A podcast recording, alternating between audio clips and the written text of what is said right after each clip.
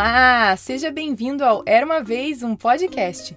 E hoje vou contar a você uma história escrita por uma ouvinte que fala sobre o folclore brasileiro, que é um dos temas mais pedidos por aqui. A história se chama Lenda Viva? Viva as Lendas! Escrita por Mariana Kazer e narrada por mim, Carol Camanho.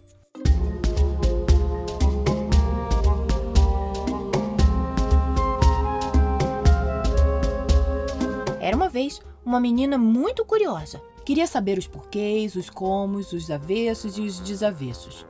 O nome dela era Luísa, mas nessa historinha a chamaremos apenas de Lulu. A Lulu existe, sabe? Ela não é uma personagem que vive apenas nos livros. Eu, que estou contando essa história para vocês, é que peguei ela. Imaginei que fazia voar para dentro desse podcast, dei um soprinho mágico e. Plim! Luísa virou personagem. Virou Lulu uma lenda viva.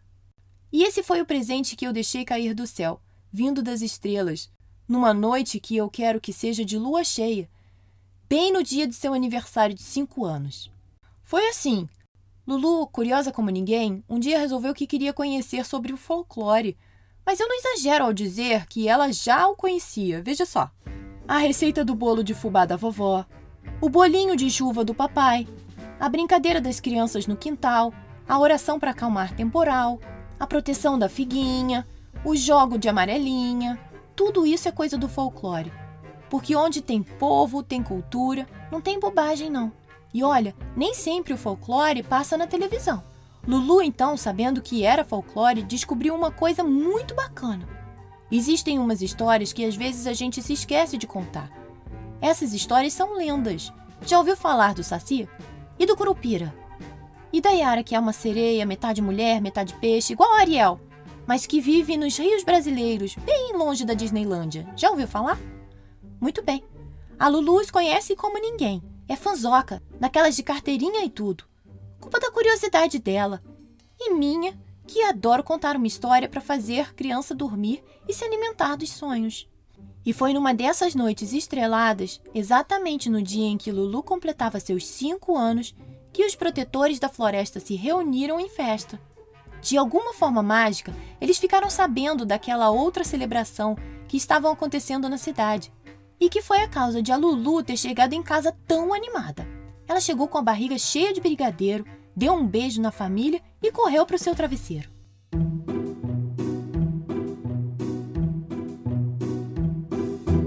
No meio daquele soninho, pulando de uma perna só, chegou o Saci Pererê. Levado que só, ele saltou quietinho, assobiou como um passarinho e tirou de seu barrete vermelho um presente para nossa Lulu. Era um potinho de esperteza e uma pitadinhazinhazinha de malandragem. Tudo misturado numa garrafinha cheia de coragem. Porque, de acordo com o Saci, nada disso é bobagem. Logo depois, quando já estava aprofundando seu sono, Lulu recebeu a visita de um gnomo. Mas, peraí!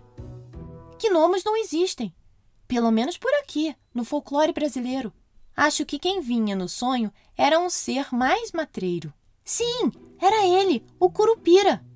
Com seu cabelo vermelho e seus pés para trás, trouxe para Lulu um presente eficaz.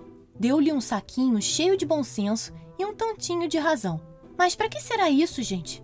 Eu te digo, para que ela, quando adulta, saiba se proteger e aos seus de quem finge, mas não é amigo. De repente, algo ainda mais misterioso aconteceu. Você não vai acreditar! Uma onda entrou no quarto, parecia pororoca, e nadando na crista daquela onda marrom, vinha ela toda linda, a Yara. Yara cantou, mas nem precisava encantar a Lulu, porque a menina já estava mergulhada no sono encantado. De presente para nossa amiga, a sereia deu um pente e um espelho geniais. Eles nunca deixariam Lulu se esquecer de que as qualidades e os defeitos de cada um são o que tornam as pessoas especiais. E já eram quase três da manhã, uma hora perigosa. Naquele momento surgiram das sombras criaturas pavorosas. Que medo! disse Lulu ao acordar e correu para o quarto de seus pais. E olha, ela fez bem. Sabe quem vinha? Lobisomem, Matinta Pereira e mais ninguém. De mais gente nem precisava. Esses dois são de pôr de pé os cabelos da venta. O lobisomem atrás de comida revirou o quarto da menina, mas nada encontrou. Só viu o irmãozinho da Lulu, um bebê muito bonito. Pensou até em tirar um pedaço, mas isso seria contra os seus princípios. É como dizem: peito de aço, coração de bagaço. Tudo bem, ele foi embora. Faria um lanche no caminho, enquanto sua amiga analisava o quartinho.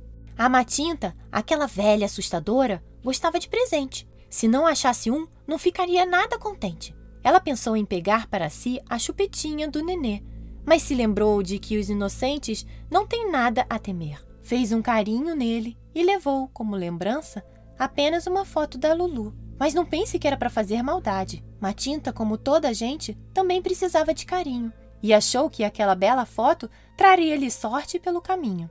A velha, por fim, se transformou em um belo pássaro negro e saiu cortando a noite como um raio de luz. Enfim, já quase de manhãzinha, um menino bateu à janela. Ele tinha, coitado, a cara feia da fome. Era assustador. Tratava-se do cabeça de cuia, que fez birra com a mãe por causa de comida. Isso era o que contavam os mais antigos. Lulu não viu a visita, pois estava no quarto dos seus pais, lembra? Mas de lá, já despertando, sentiu um arrepio. Mesmo de longe, recebeu o presente com que o menino benzeu o seu leito. Saber argumentar, saber discutir, mas sem jamais perder o respeito. Na floresta, já perto de amanhecer, os pássaros voltaram a cantar. Os primeiros raios de sol furaram o bloqueio das árvores e também os vidros das casas na cidade. Lulu despertou junto de seus pais e, com alegria, se lembrou de que já era uma menina de cinco anos. Se arrumou sozinha, tomou o café completamente, deu um beijo na mãe e foi para a escola com o papai feliz e contente, porque naquela noite, a noite especial do seu aniversário, ela havia recebido os mais lindos presentes. E eu, que estou aqui contando essa história, nunca vou saber se a Lulu viu algum dos seres que a visitaram na noite do seu aniversário. Eu só sei que as lendas vivem porque tem gente que as conta. Se as param de contar, elas ficam fraquinhas, fraquinhas, até que se apagam como a última estrela da noite. E esse é o meu trabalho. Eita, desculpe-me pelo tropeço. Não me apresentei no começo. O meu nome é Luiz, mas meus amigos do folclore me chamam de Cascudo. Eles dizem que sou uma lenda viva, mas vivo mesmo mantenho ao meu maior sonho aquele que tenho todas as noites quando me fecho em minha casinha. Que as lendas vivam na boca e nos saberes do povo, de novo e de novo e de novo. Viva as lendas! Fim. E aí, gostou dessa história? Você é igual a Lulu e conhece os personagens das lendas do folclore brasileiro? Aos pouquinhos eu vou apresentar eles melhor por aqui. E muito obrigada, Mariana, por ter enviado essa história incrível para eu poder compartilhar com as crianças. E se você também tem uma história e quer que eu conte por aqui, é só entrar no site eraumavezumpodcast.com.br e mandar a sua por lá. Eu vou adorar! E lembre-se que todo dia 7 e 17 do mês tem uma história nova por aqui. Então aperte o botão de seguir no Spotify ou assine pelo Apple ou Google Podcast ou pelo seu agregador favorito para não perder mais nenhuma. Beijos e até a próxima história. Tchau, tchau!